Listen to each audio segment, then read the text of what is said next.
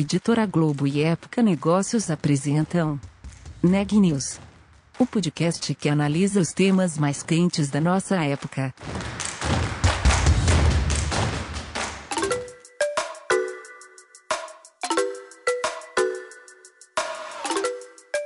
Olá, meu nome é Carolina Zelt e eu sou repórter da Época Negócios. Seja bem-vindo a mais um episódio do Neg News, o nosso podcast sobre como navegar e liderar durante tempos de incerteza. Hoje eu tô aqui com Ana Carolina Nunes, que conversou com Petras Amaral, Business Head da Marco Polo Next, parte do grupo Marco Polo. Ana, a partir da sua conversa, quais foram as tendências de mobilidade que você observou, que o Petras contou um pouquinho para você, considerando os desafios né, de deslocamento impostos pela crise sanitária? Carolina, é isso mesmo. Os desafios ficaram ainda maiores com a questão da pandemia quando se fala em mobilidade urbana. Sempre foi um tema que urbanistas e é, planejadores urbanos se debruçavam e a pandemia trouxe mais tarefa para eles. Né? Mas em relação a, a tendências, a nossa conversa, é, foi interessante ver uma tendência de mudança de desenho dos veículos, um redesign desses, desses veículos pensando em distanciamento entre os usuários, entre as pessoas, e claro, no conforto e na segurança. Outro ponto que a gente falou e também se mostra uma tendência para a mobilidade urbana é o uso de dados para a operação desse sistema de mobilidade. Então, dados para predição de fluxo, predição de capacidade desses veículos, até mesmo de rotas, né, o que, que funciona e em quais horários. E aí também já puxa para outra questão que é a interconexão de vários modais. Isso também os dados vão ajudar e também é uma tendência em mobilidade urbana você unir e integrar carro particular ou de aplicativo com uma estação de trem, um terminal de ônibus, um metrô ou então com bicicleta. Isso realmente deve ser quente nos próximos anos e até falando em trens, o transporte sobre trilhos, ele parece que vai ganhar mais espaço por aqui no Brasil, aos moldes do que a gente vê lá fora, aqui como o veículo leve sobre trilhos, mas é o tram que é usado na Europa, por exemplo, que eles são menos poluentes, mais seguros e mais eficientes. E o Petras falou também das ações da Marco Polo Next em parceria com gestores públicos e startups que estão pensando em inovação, estão também de olho na mobilidade urbana. Uma dessas iniciativas foi uma solução de desinfecção para o transporte coletivo, desenvolvida durante a pandemia. Legal, Ana. Vamos conferir a entrevista? Vamos lá. Petras, bom dia. Obrigada pela sua participação no Neg News. Hoje falando sobre mobilidade urbana. E o Neg News, a gente fala aqui do impacto da pandemia dos negócios, né, e, e, nas atividades, e a pandemia teve, está tendo um grande impacto na vida das cidades, muita gente até está revendo essa vida nas cidades, se fala em muitas mudanças, e acho que entre as mais significativas dessas mudanças está a mobilidade urbana, certo? E então como que a pandemia antecipou o futuro dessa mobilidade urbana, pensando aí pela Marco Polo Next, e pensando em novos modelos, pensando em distanciamento social e até mesmo em novos materiais. Bom, é, bom dia, muito obrigado pelo convite aí da, da Época Negócios. É, é, nós temos é, sido desafiados né, com a pandemia a justamente inovar. Né? Nós vivíamos um mundo pré-pandemia onde a inovação já era o foco das empresas, mas a, a pandemia ela, ela, realmente exigiu níveis uh, maiores tanto de reação das empresas como de uh, realmente colocar inovação em prática. Nós da Marco Polo Next nós somos uma né, uma empresa do grupo né, responsável pela criação de novos modais e soluções envolvendo sistemas e serviços de mobilidade. Né? Ou seja, nós estamos muito relacionados com o futuro da mobilidade. E esse futuro ele, ele acaba tendo que se incorporar muitas vezes ou antes do previsto, né? Ah, como é o caso do que a pandemia criou, ou realmente ele segue um fluxo natural, né? porque o que muda o cenário é o comportamento das pessoas, né?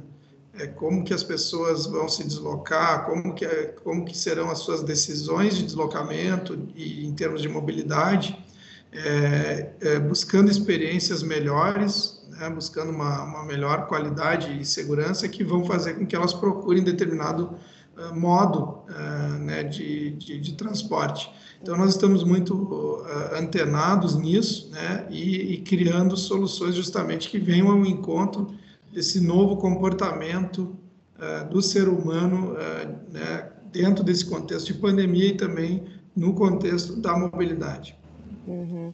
E Petras, e aí pensando nessa aceleração, né, trouxe novas necessidades e, e, urgências diferentes, aí vocês desenvolveram então uma solução de biossegurança para esse transporte coletivo, que é para desinfecção de ambientes por névoa. Explica, explica um pouquinho mais para a gente, por favor, como que foi esse desenvolvimento e que solução é essa?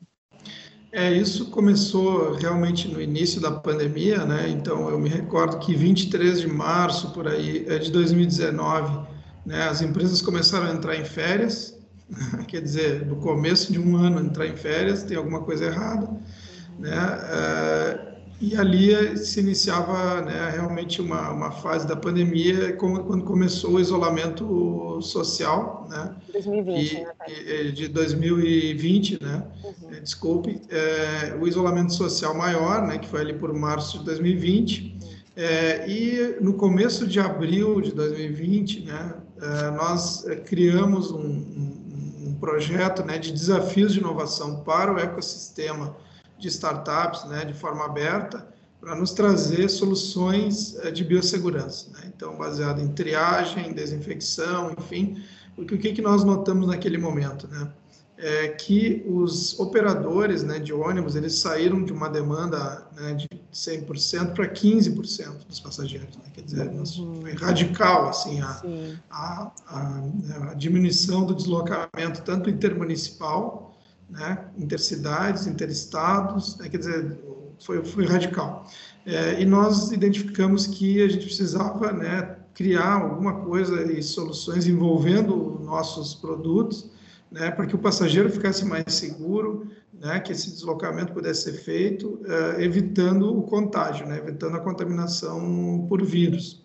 Então, naquela época, surgiram startups de desinfecção por névoa seca, né, uma série de coisas. A gente fez uma triagem, acabamos escolhendo uma startup, né, em todo esse processo e com essa que tinha uma tecnologia que era focada na indústria de alimentos, hospitais, nós levamos para o segmento da mobilidade. Né. Uhum. Uh, deu muito certo, né, um, né, é uma tecnologia chamada Fog in Place, né, que ela, ela entra dentro do ambiente fechado né, do, do ônibus e, e, chega em todas as superfícies, ou seja, né, a cada viagem aquilo pode ser refeito, evitando que uma pessoa que passou por ali contagie a outra através de uma superfície. Né.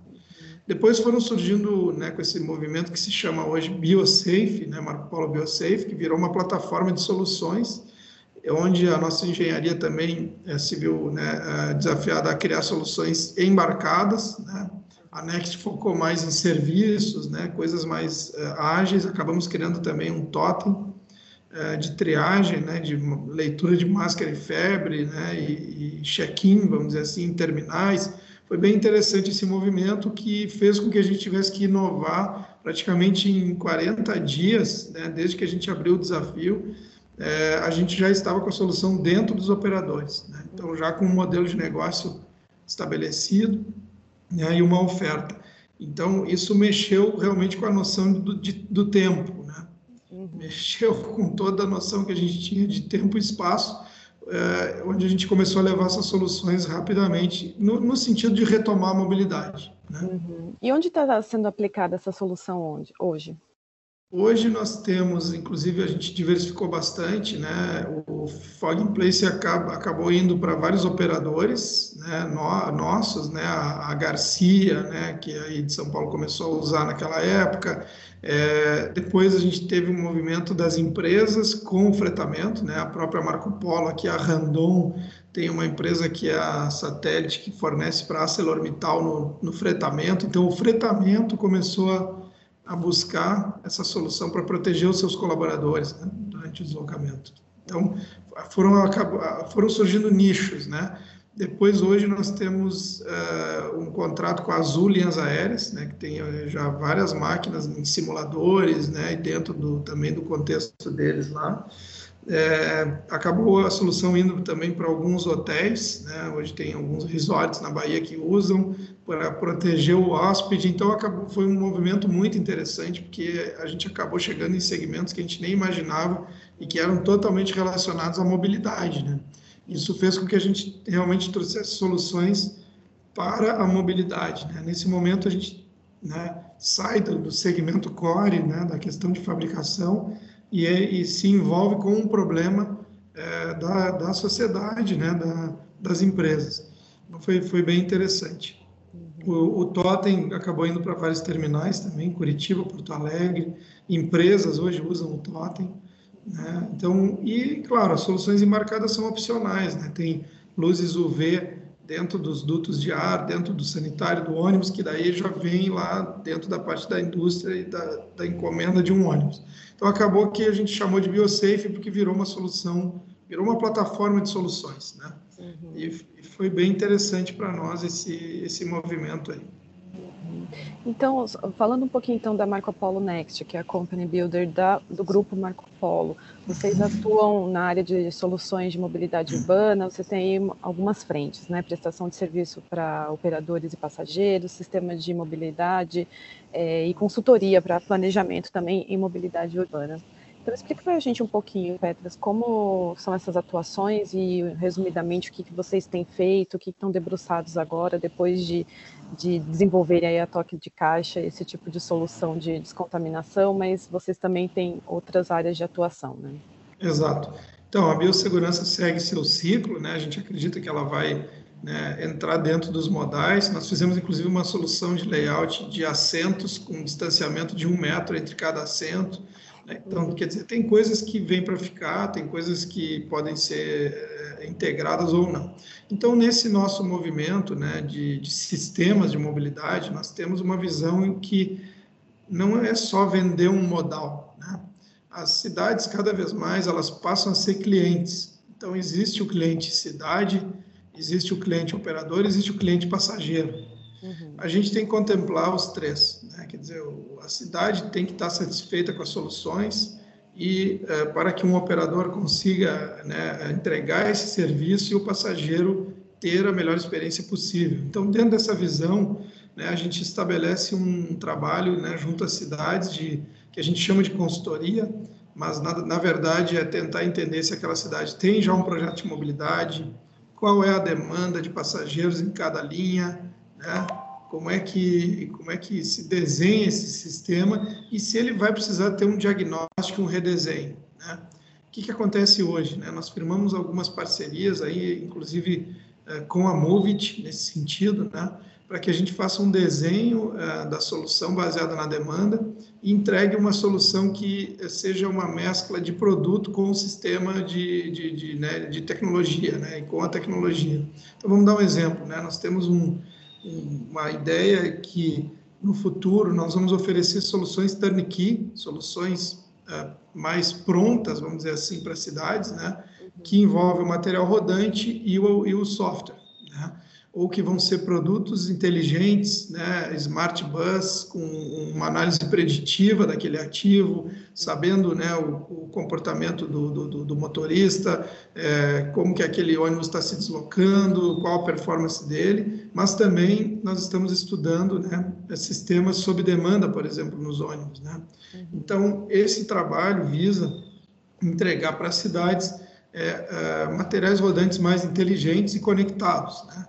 Conectados com as cidades, conectados com outros veículos e com os passageiros. Né?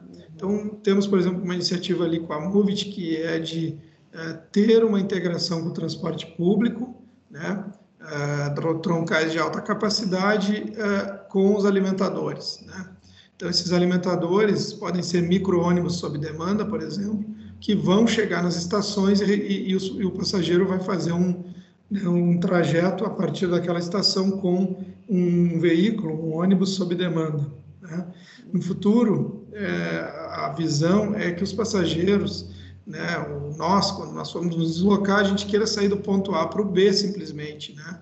É, pagar através de uma passagem só é, todo o deslocamento e passar por alguns modais no meio do caminho. Né?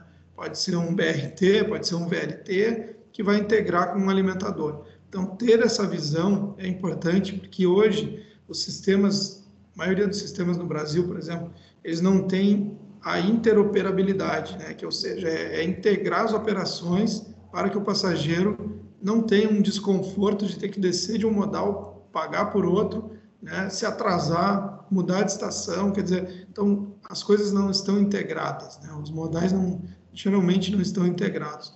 Então a gente tem focado nesse tipo de solução, né, que é criar novos modais e, e, que eles sejam cada vez mais integrados é, em um sistema onde o passageiro vai poder escolher do ponto A para o B na hora que ele quiser, né, quando ele quiser e para onde ele quiser.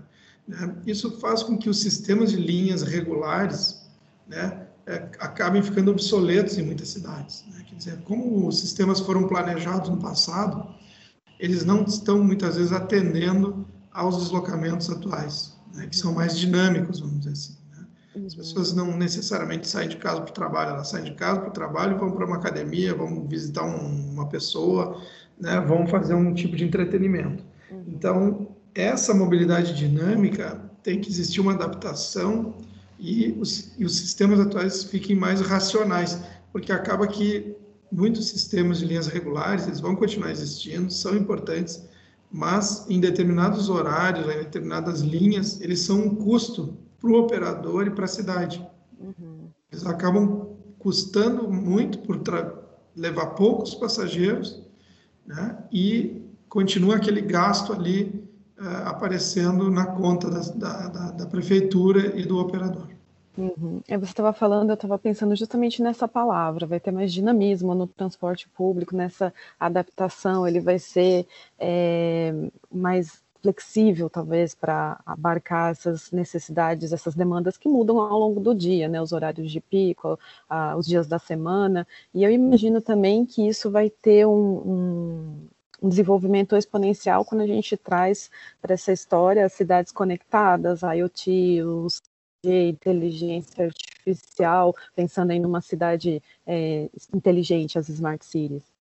É, exatamente, né? É muito bem colocado. A gente precisa de uma infraestrutura de dados que permita né, que a gente faça o IoT, chamado IoT, né, Internet das Coisas, funcionar, né? e, e essa, essa conexão entre o veículo e a cidade. Né?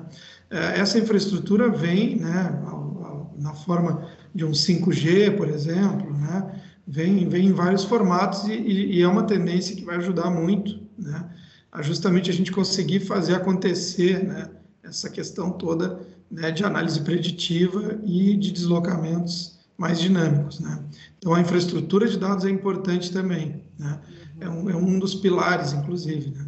É, por outro lado, né, a, a, gente vê que tem pouca inovação nas operações urbanas. Né? Quer dizer, é, não adianta eu ter infraestrutura de ponta, 5G no futuro, é, fazer veículos conectados e as operações continuarem como elas são. Né? Então, assim, o mindset também tem que mudar né, no, no, formato da prestação do serviço, vamos dizer assim. Né? Então, a gente tem procurado fazer mobility labs, que a gente chama com os operadores e a prefeitura, para que justamente eles consigam enxergar na prática tudo isso que a gente está falando aqui. Né? Então, a gente oferece um micro-ônibus, né, um ônibus elétrico, né, eh, para que eles façam testes em linhas. A gente planeja tudo isso né, numa determinada linha da cidade, que é experimental, e a cidade depois vai poder tomar uma decisão numa escala maior. Né? Então, seja, ah, então tá, já vi que funciona, tem um custo, realmente um custo na prática apareceu o que se imaginava dos números ou não, se faz alguma adaptação. Então, essa questão assim da inovação, ela tem muito de trabalhar com provas de conceito, né? de, é, com, com uh, os atores, né? É, e também, consequentemente, as cidades, né? Para elas isso é novo, né? Geralmente elas fazem um edital, né?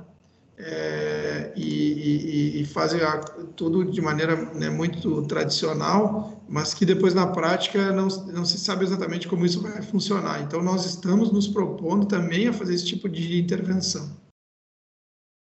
Sim, porque tem toda a burocracia da máquina pública, a gente tem aí a limitação de, de da gestão do, das lideranças, né? imagino que isso também tem impacto nesses projetos. É, muitas cidades estão já bem abertas a isso, né? A gente faz um termo lá de cooperação, alguma coisa assim, inclusive sem custo, né? Uhum. Para não, não ter nenhum problema e, e eles testam e, e, e, né? e, é um bom caminho também, um caminho maduro, vamos dizer assim, para uma tomada de decisão posterior, né? uhum. em termos de custos, né? Assim, de é, vamos chamar assim, de CAPEX e OPEX, né, de, de investimento e de operação. Né? Uhum. E, Petras, é, vocês lançaram também recentemente o primeiro veículo leve sobre trilhos, né, o VLT, da Marco Polo Rail, que, que é uma spin-off da Marco Polo Next, que vai atuar aí nessas soluções justamente sobre trilho, né, no, novos modais. Conta para a gente um pouco mais desse projeto, como está sendo, que, qual o status dele hoje. Bom, é, realmente né, a Marco Polo Rail é a primeira spin-off é, de é, modal novo né, da Marco Polo Next. Nós temos outras que a gente vai trazer aí, eu já vou comentar, mas ela é, é bem importante porque ela marca, né, primeiro, o renascimento de uma indústria nacional sobre trilhos, né, que né, temos muitos estrangeiros né, no Brasil, empresas muito competentes, mas realmente uma, a indústria nacional é uma oportunidade de ela ter, né, essas, oferecer uma solução uh, de, de, vamos dizer assim, competitiva, né, em termos de tanto de investimento como de operação. É, nós criamos um VLT, né, que é um termo brasileiro, né, que é o, é o TRAN, né, o Tramway, uh, no exterior. Temos muitos exemplos na Europa, já em vários países, né, de que são VLTs piso baixo elétricos. Nós fizemos um num primeiro momento piso alto, né, porque entendendo que muitas cidades do Brasil usam essa modalidade, né, como se fosse um BRT, né, é, assim, veículo de estação, né, de, de embarque elevado, embarque em nível, onde o layout fica é, espaçoso, né, não tem interferências dentro do salão de passageiros, né, e bastante tropicalizado, bastante adaptado à realidade brasileira, de bitolas métricas, né, então, a gente tem apostado também né, em soluções que tenham aderência com o Brasil, né, com, as, com a realidade brasileira. Né? Então, é, esse foi o intuito aí do, desse primeiro VLT. A Marco Polo Rail já vinha sendo incubada desde 2014. Nós é, fizemos o desenvolvimento de um People Mover com a empresa Aeromóvel, né, que está inclusive lá naquela licitação lá de Guarulhos, né, que é um exemplo é, onde a gente já tinha né, esse produto, né, mas foi o nosso começo ali, né, com esse People Mover, um veículo biarticulado, né, de via elevada, normas bem rígidas, mas a gente realmente viu a necessidade de oferecer um VLT para o Brasil, né, é, porque é um segmento que a gente acredita em termos de deslocamento, né, até 25 mil passageiros hora sentido, onde muitas linhas de ônibus, inclusive, né, é, tem uma limitação, né, em termos de, desloca, de capacidade de passageiros. Né? Uma composição hoje de um desse VLT nosso, com quatro carros, né? É, quatro vagões, ele pode levar até 760 passageiros. E já está, já está em operação? Que fase que está esse projeto?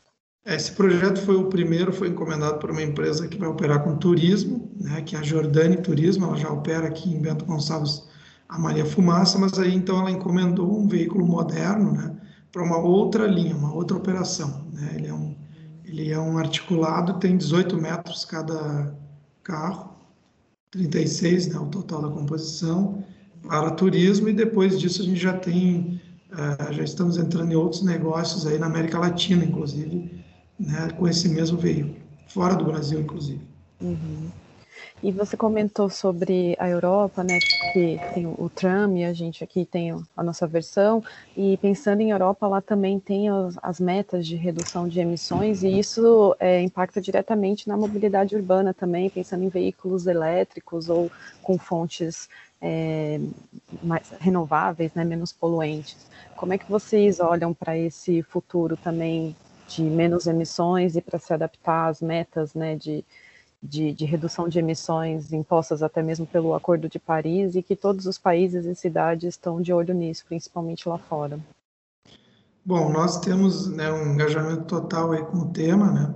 Uh, temos acompanhado muito do trabalho do, da, do, do Zebra e do Ciforte, né, que é um movimento forte para várias cidades do mundo, inclusive São Paulo está né, nesse, incluída no Ciforte e no Zebra. Uh, a gente no ônibus, tanto no ônibus como no trem, já temos várias iniciativas né, para full, elétrico. Uh, no ônibus já temos uma parceria né, com várias empresas uh, hoje, né, lançamos aí um articulado elétrico com a, com a BioID para São José dos Campos, né, dentro do, do segmento do ônibus. Uh, e no trem vai ser a mesma coisa, né, o, o, o Prosper VLT, né, que é esse produto, ele tem versões é, diesel, híbrida e full elétrico, então ele tem todas as propulsões hoje. Uhum. É, obviamente, o Tran elétrico piso baixo, ele é um veículo mais sofisticado e ele vai ser o nosso segundo desenvolvimento, né? O Prosper piso alto tem possibilidade de versão elétrica também, né? mas a gente vai partir agora para o piso baixo, que é similar ao que tem no Rio e em Santos. Né? Já temos uma parceria com uma empresa é, que tem expertise nisso, né? Então vamos unir esforços para trazer essa versão mais sofisticada também. Tá? É, então, que é, obviamente é 100% é elétrica, tanto com catenária como com outros sistemas de, com mais autonomia, né? que evitam a catenária, mas a, a gente está totalmente focado aí no tema do elétrico para os próximos anos, para entender que é uma questão é, social né, e ambiental. Né? Quer dizer, isso é um movimento que está justamente no que eu falei, né? Muito movido pela redução de carbono né, e por um foco uh, forte né, de mudança de comportamento uh, da sociedade e dos governos nesse tema. Né? Quer dizer, então, não é uma questão só tecnológica, né? ela tem esse, esse vetor e, e a gente vai, vai se adaptar a essas mudanças, com certeza já estamos desenvolvendo soluções. Uhum.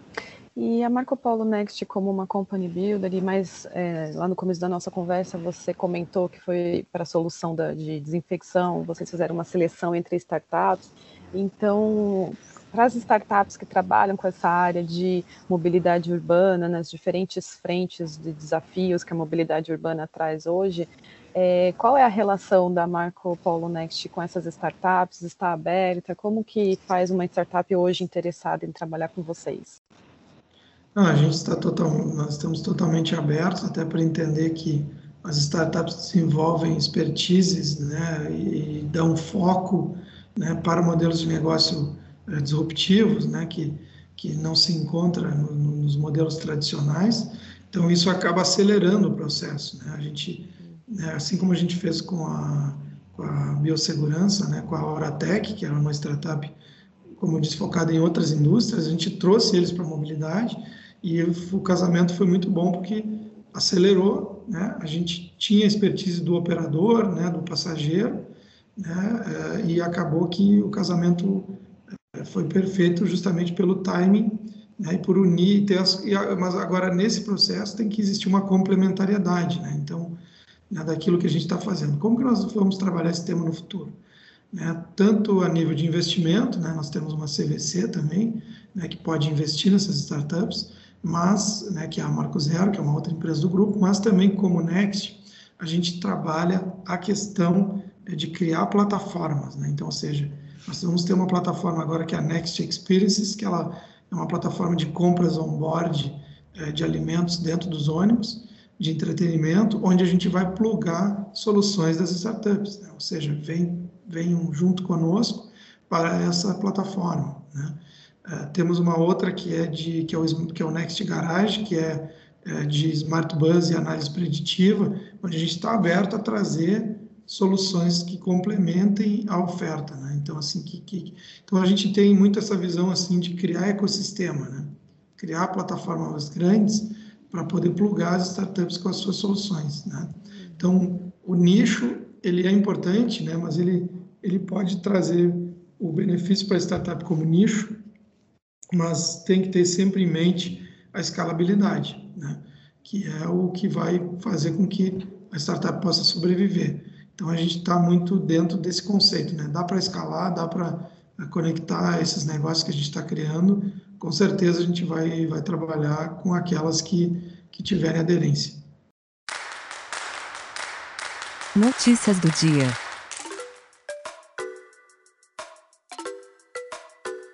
Uma em cada quatro cidades brasileiras consultadas tem pessoas com Covid-19 em estado grave esperando por um leito de unidade de terapia intensiva. A informação é de um levantamento da Confederação Nacional de Municípios divulgado hoje, que aponta 768 cidades nessa situação. São Paulo anunciou hoje que volta à fase vermelha a partir de segunda-feira. Com a saída da fase emergencial, o estado retoma atividades como aulas presenciais e jogos de futebol. Enquanto isso, no Rio, o calendário de vacinação vai ser mantido com a chegada de novas doses produzidas pela Fiocruz. O Brasil registrou 3.693 óbitos em decorrência do coronavírus nas últimas 24 horas. No mesmo período, foram 93.317 novos casos da doença. Ao total, desde o início da pandemia, foram 13.373.174 infectados, além de 348.718 mortes no país. As informações são do Conselho Nacional de Secretários de Saúde. Na frente da vacinação, o levantamento do consórcio de imprensa junto às secretarias de saúde aponta que 22.170.108 pessoas tomaram a primeira dose da vacina. Enquanto isso, 6.357.779 já tomaram a segunda dose. O Neg de hoje fica por aqui. Obrigada por nos acompanhar e até mais. Esse podcast é um oferecimento de Época Negócios. Inspiração para inovar. Não deixe de conferir nossos outros podcasts. Presidente Entrevista Presidente. The Office. E os negócios da nossa época. Ouça, acompanhe, compartilhe. Vamos fazer deste podcast o nosso ponto de encontro.